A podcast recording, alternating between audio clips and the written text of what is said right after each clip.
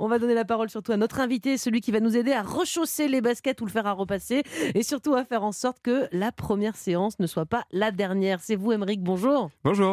Alors, on vous connaît sur les réseaux sociaux sous le pseudo de M. Ton Kiné. Vous êtes donc kinésithérapeute, ostéopathe du sport et l'auteur du livre Et si on se remettait au sport paru aux éditions First. Alors, d'abord, rassurez-nous, Émeric, euh, on est mi-avril là.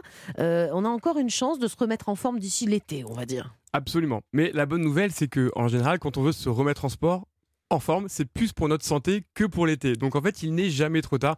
Et même si vous décidez de vous motiver au mois de juillet, eh ben motivez-vous quand même, ce sera une bonne chose. Bon, d'accord, c'est pas que le maillot de bain qu'il faut viser, c'est la santé. Et alors, pour quelles raisons vos patients viennent vous voir le plus souvent dans le cadre sportif? C'est quoi? C'est des faux mouvements? Ou une reprise de sport qui n'a pas été assez progressive? Ouais, en, effet, ce serait plutôt la deuxième, euh, une reprise de sport trop intensive, trop dure.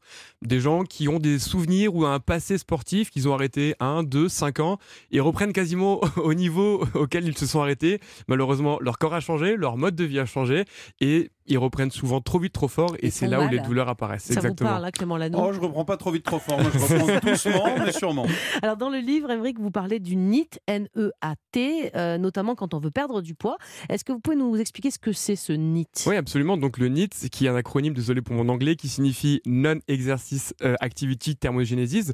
Donc, pour faire très simple, c'est les calories qu'on va dépenser en dehors d'une pratique sportive. Donc ça va être de prendre les escaliers, ça va être de faire du ménage, quel que soit le type de fer à repasser. Euh, donc tous ces mouvements, déménager avec un ami, faire du jardinage, qui ne sont pas du sport, mais qui permettent de quand même se dépenser. Et donc un, de brûler des calories, mais deux, ne pas oublier que pour être en bonne santé, il faut faire du sport, mais il faut aussi bouger. D'accord. Donc en fait, vous êtes en train de nous dire que ça suffit pour rester en forme ou pas de... Ou alors il faut quand même rajouter une activité physique dans son quotidien. Ouais, exactement. Il faut les deux. Par exemple, quand on nous préconise de marcher 10 000 pas par jour, ça c'est bien pour être en bonne santé, mais malheureusement, ça ne dispense pas de faire en plus une activité physique régulière. Il faut faire les deux. Les 10 000 il faut faire les, deux. les 10 000 pas, on les a bien intégrés. Hein. La population française les a bien intégrés.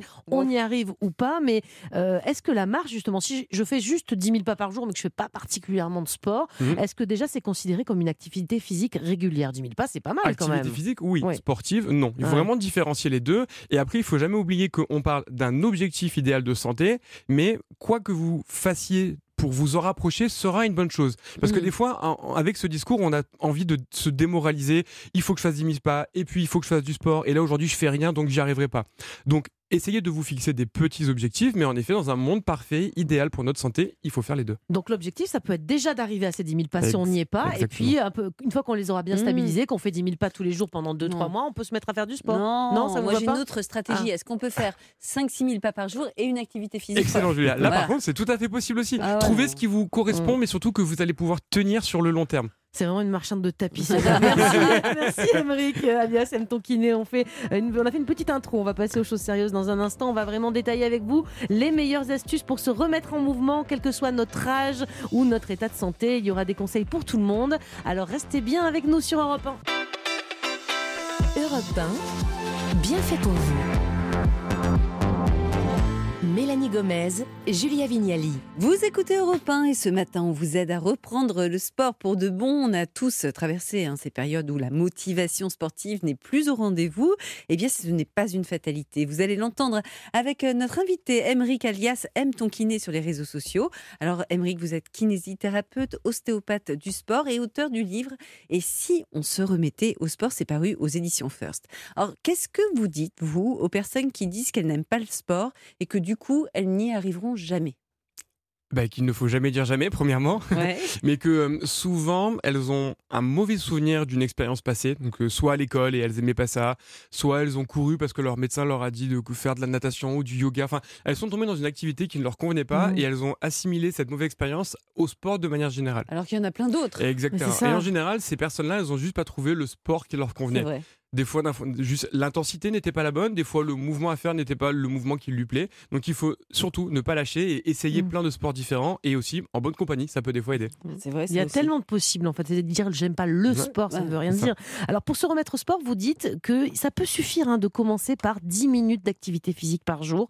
Est-ce que c'est vraiment suffisant ou c'est un truc que vous dites pour euh, même arriver à motiver les mm. plus feignasses? En fait, tout dépend de ce qu'on entend par c'est suffisant. C'est dire que je préférerais toujours une personne qui ne fait que 5 minutes de sport plutôt qu'elle ne fait rien.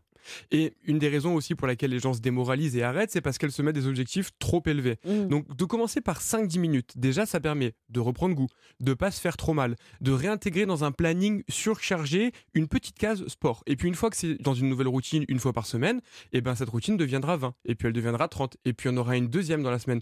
Et c'est comme ça qu'on va pouvoir augmenter. Donc est-ce que c'est suffisant pour être en bonne santé? Non. Est-ce que c'est mieux que rien? Totalement. Et tout au long de votre livre, tout de même, vous nous mettez des, des- des défis, sans par-ci, sans squat par-là. C'est pas un peu beaucoup pour commencer Ah. C'est quoi le but avec ces défis? Bah, le but, c'est de euh, la lecture de chaque chapitre, trouver des petits challenges euh, pour euh, lier la pratique et la théorie. Sans squat, c'est beaucoup. Alors, Alors, sans sans squat, c'est pompe, beaucoup, euh, je mais, les fais pas, mais hein. vous regarderez que dans le livre, à chaque fois, je mets différents niveaux. Mm. Une personne un peu sportive, elle va les faire en une fois. Une personne qui ne l'est pas, je vais lui dire de les répartir dans la journée. Et en fait, Mm. faire 10 squats. Là, on pourrait tous se lever de nos chaises Allez, et faire Julia, 10 squats. elle va C'est se parti lever, vous inquiétez discute. pas. Je peux pas en faire. euh, Et ça, à répéter régulièrement dans la journée, un, Elle les fait. hein. deux, je continue de compter. En fait, c'est réalisable. Et on se rend compte de, ok, je pensais pas faire 100 squats, je les ai fait, j'en ai fait 10 fois 10. Et ben, le lendemain, je ferai des séries de 20, et le lendemain, je, les- je ferai deux séries de 50, et au bout d'un mois, j'arrive à faire mes 100 squats sans m'arrêter. Julien, on fait 5 émissions par semaine. si on fait 10 squats par émission, ça fait euh, 50 dans la semaine. Moi, j'ai quand bien même une déjà. question. Là, ça Ouais. chauffe euh, au bout de 10. Dites-moi, si j'en fais 10, 10 fois par jour, c'est aussi bien que 100 d'un seul coup? Tout dépend de l'objectif. D'un point de vue Euh, santé, L'objectif, c'est euh, être très gaulé. dans ce cas-là, c'est mieux de faire les 100 en une seule fois. Bon, Mais par exemple, euh, pour une personne qui veut s'y remettre, faire 10 fois Mm. 10, ce sera moins contraignant pour ses genoux, moins contraignant pour son dos, et elle aura sûrement moins de courbatures, donc moins de douleur le lendemain, donc pas de démoralisation, et donc j'y retourne. Et puis vous dites que quand on veut intégrer du sport euh, à son planning, parfois, bah, c'est vrai, hein, on l'a tous remarqué, la vie fait que bah, je comptais y aller mercredi, mais finalement mercredi, bah, il y a, euh, je sais pas, on a un enfant malade qu'il faut récupérer plus tôt, la séance elle dure pas le temps prévu. C'est pas grave hein, si on la supprime mais qu'elle est plus courte. Enfin, euh, il faut savoir s'adapter. hein, c'est ça, Ouais, c'est très et- important l'adaptation. Exactement, parce qu'en fait, à partir du moment où on supprime, on part du principe que on peut ne plus faire de sport, et puis on l'a supprimé une fois, une deuxième fois. Et on s'habitue vite à les supprimer. hein. Franchement, ça Plus passe facilement crème, hein. Et, puis, euh, et ce créneau de 10, 20, 30 minutes qu'on avait mis un temps fou à se trouver pour soi, et ben il, se retrouve à être mangé par euh, 10 minutes à scroller sur son téléphone, puis euh, euh, le mari ou la femme qui nous redemande quelque chose, et on n'a plus ce temps pour nous. Donc c'est important de savoir l'adapter. De temps en temps, j'ai une demi-heure, et ben si une fois j'ai qu'un quart d'heure, je fais un quart d'heure, ce sera mieux que pas le Et faire. c'est grave si je décide de scroller quand même sur mon téléphone, mais tout en marchant sur un tapis, par Il y a- exemple. Il n'y a jamais rien mieux de comme grave. Il n'y a Ouais. jamais rien de grave. Mais en effet, il faut toujours trouver le bon équilibre entre euh, je fais quelque chose pour ma santé, VS, je ne fais rien du tout.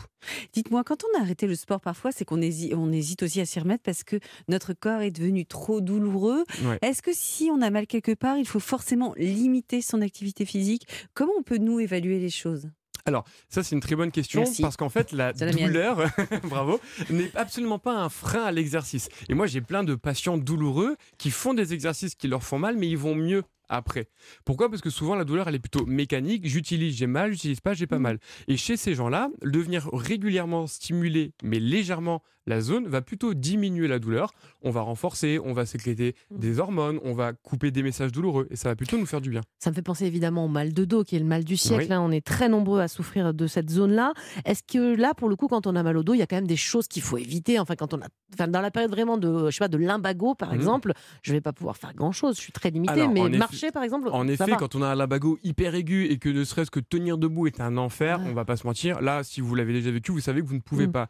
Mais cet épisode extrêmement douloureux, très souvent, il dure 24, C'est vrai. 48 heures, Mm. cette phase très aiguë. Et à partir de 48 heures, on peut à nouveau marcher. Tout est un peu désagréable, mais l'intensité a diminué. Là, il faut bouger. Et là, il faut pas passer une semaine allongée sous anti-inflammatoire. Ce qu'on nous non. disait à l'époque, hein, il y a Ouais. quelques années, on nous disait surtout pas bouger. Ça, ça a changé. Ça a terminé, totalement changé, ça a totalement changé. Et aujourd'hui, un patient qui va rester complètement immobile avec la peur du mouvement, la peur de Mm. se pencher en avant parce qu'il s'est bloqué en faisant ses lacets, Oui. là, on va créer un cercle douloureux euh, la- d'immobilisme. l'assurance maladie dit vrai. Le meilleur des mouvements contre le mal de dos, c'est le meilleur des traitements, c'est le mouvement. Absolument. Et il vous dit qu'il y a des douleurs aussi qui ne trompent pas, comme la tendinite par exemple. Comment je peux la repérer celle-là? Alors, la tendinite, qui est en fait une douleur au regard du tendon, une fois encore que la douleur se présente, c'est pas grave. On va dire qu'elle ne doit pas augmenter à l'effort. Mm. Je n'importe quoi, vous nous avez fait 10 squats. Si Mm. pendant vos 10 squats, vous aviez une douleur dans le genou qui n'avait pas évolué, et ben en fait, vous avez plutôt bien fait. Par contre, si entre le premier et le dixième squat, la douleur, elle n'arrête pas d'augmenter, ok, peut-être peut-être que là, le squat n'est pas l'exercice du moment et qu'il faudra en trouver un autre. Et une tendinite, ça veut dire, euh, je sais pas, une tendinite, on peut avoir une tendinite où par exemple à la jambe Alors, globalement, euh, tendinite, ça veut dire inflammation du tendon. It, c'est pour l'inflammation.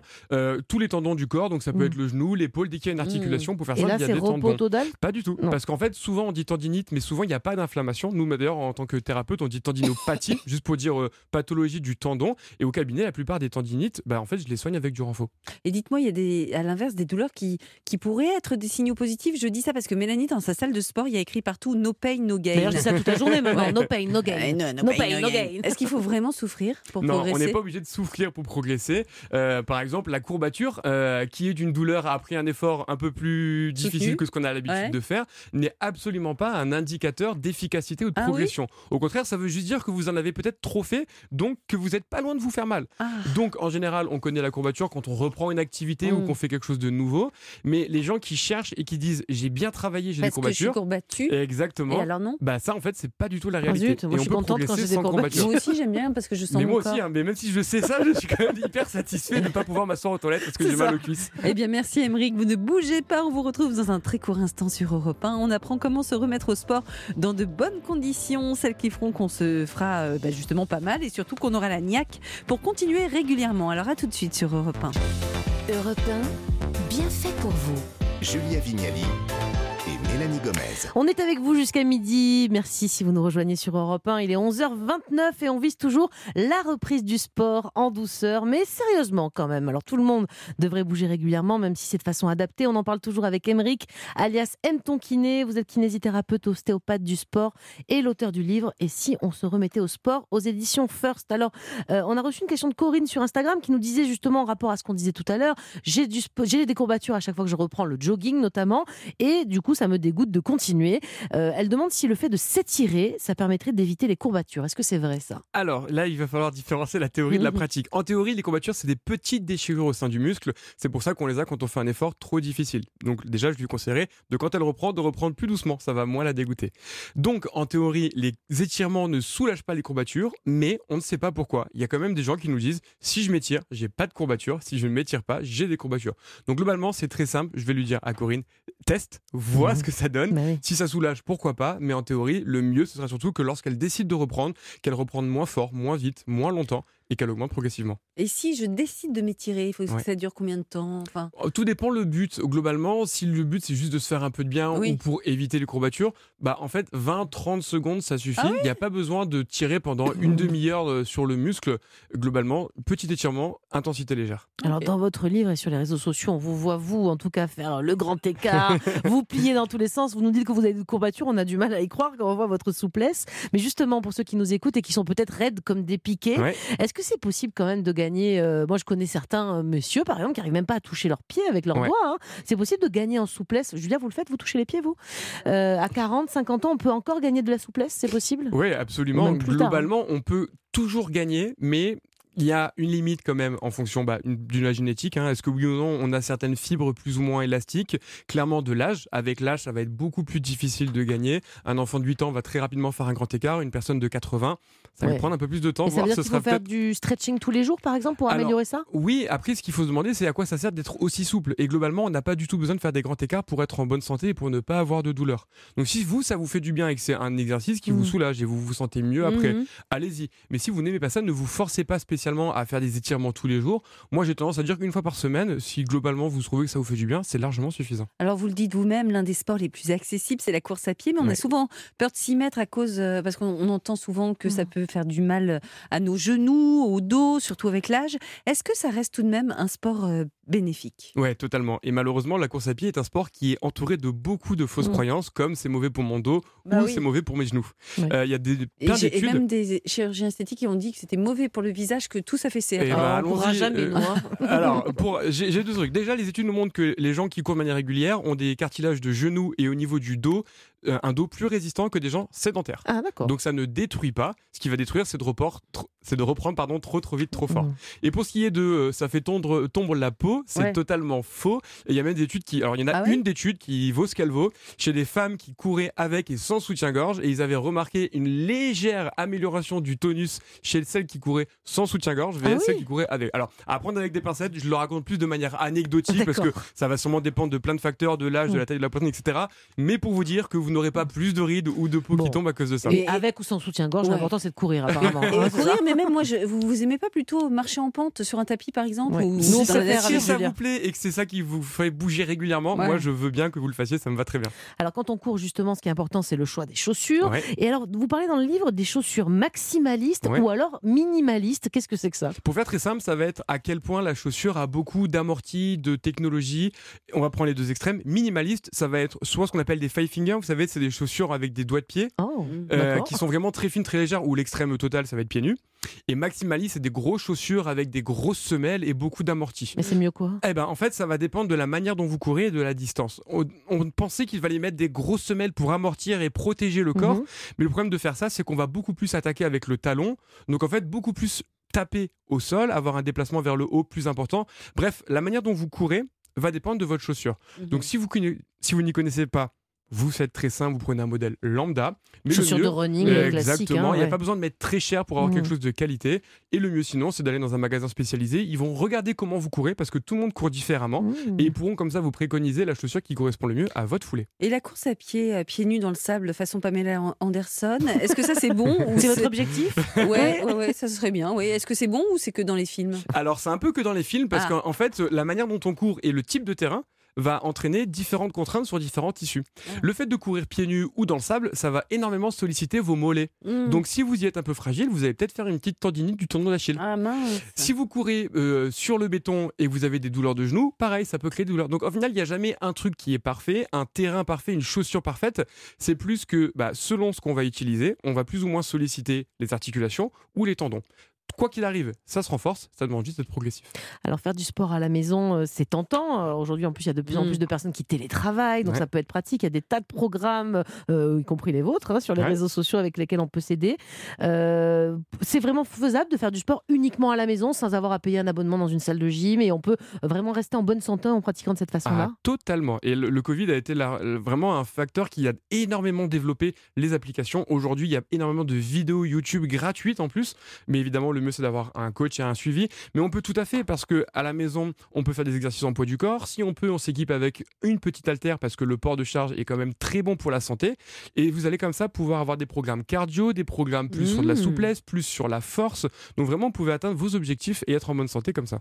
Eh bien, merci beaucoup, Émeric, pour tous vos conseils, pour nous motiver et nous guider vers une bonne reprise du sport, sans danger, on l'a compris. Bonne continuation Merci. à vous. On va changer de sujet à présent, Mélanie. Oui, avec Jérémy Combe dans un instant, petit cours de bonne manière sur la façon de se comporter quand on visite un musée. Apparemment, il y a un petit rappel qui est nécessaire selon Jérémy.